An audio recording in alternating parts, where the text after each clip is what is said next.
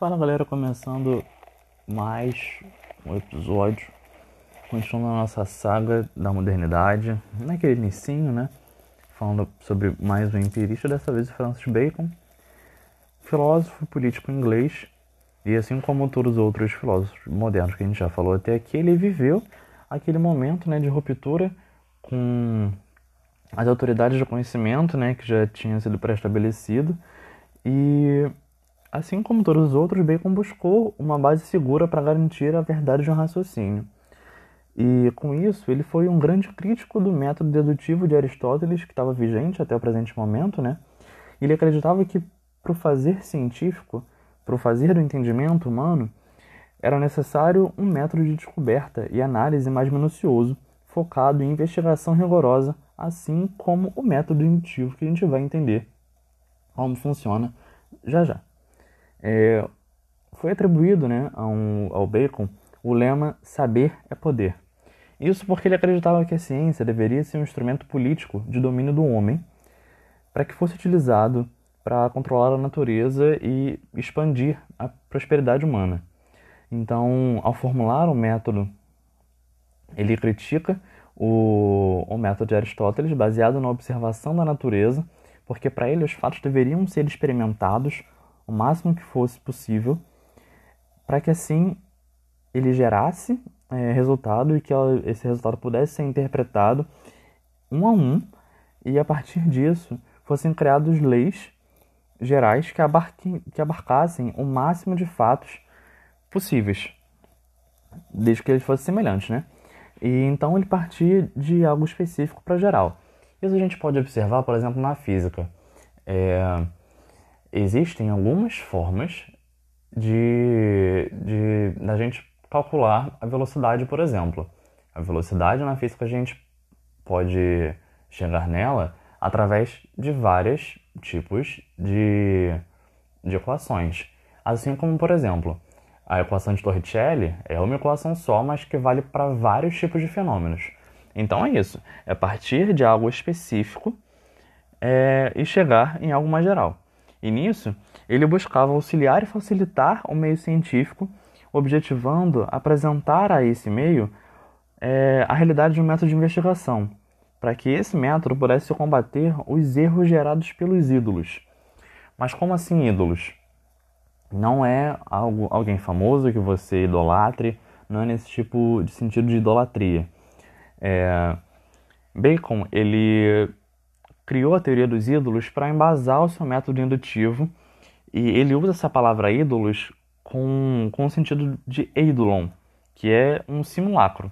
Ele usa essa ideia de simulacro no sentido de um erro enraizado, falsas noções, um conceito preconcebido ou até mesmo um, mau hábito mental.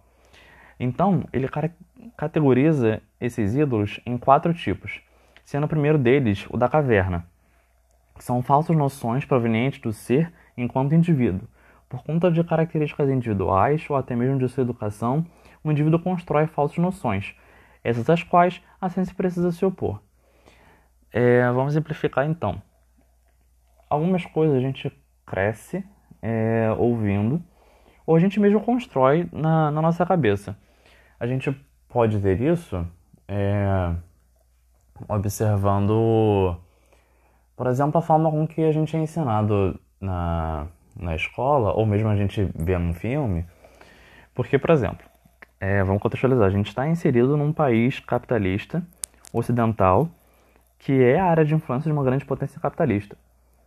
Então, é normal que boa parte das pessoas, ou que alguma pessoa em si, ela cresça com o entendimento de que o comunismo é, é é, é absolutamente ruim. Isso independente do posicionamento político dela ou não. Mas a gente não está falando de posicionamento político em si, mas sim de, de mitos mesmo, de concepções que, por exemplo, o comunismo é feito para que as pessoas passem fome. Isso é um tipo de ídolo, porque no fim não é esse o intuito da questão, mas é algo que é construído no, no entendimento das pessoas. Existe o ídolo da tribo, que são faltas noções estabelecidas em uma comunidade humana, assim como a atribuição de coisas humanas à natureza. Então, um exemplo de ídolo da tribo é a astrologia. que é uma noção que não é científica, não tem a menor comprovação científica, mas que uma gama de indivíduos partilha.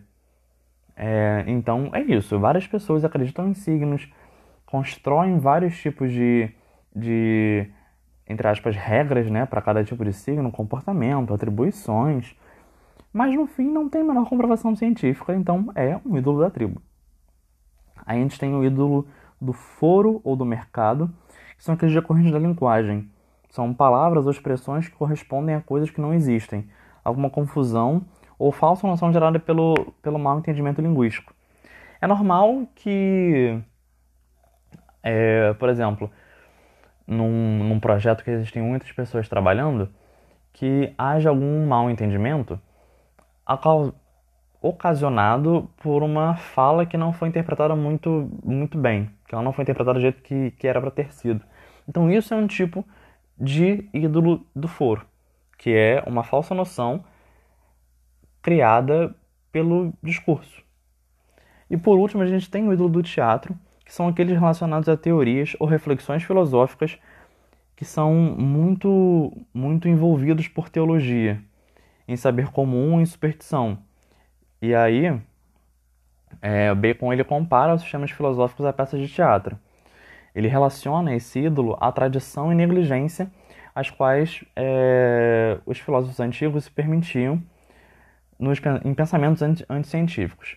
Isso a gente pode ter, por exemplo, em, em superstição comum, que as pessoas acreditam, por exemplo, que passar embaixo de escada é, traz, traz azar, que gato preto traz azar, que quebrar espelho traz azar, que se olhar espelho quebrado traz azar.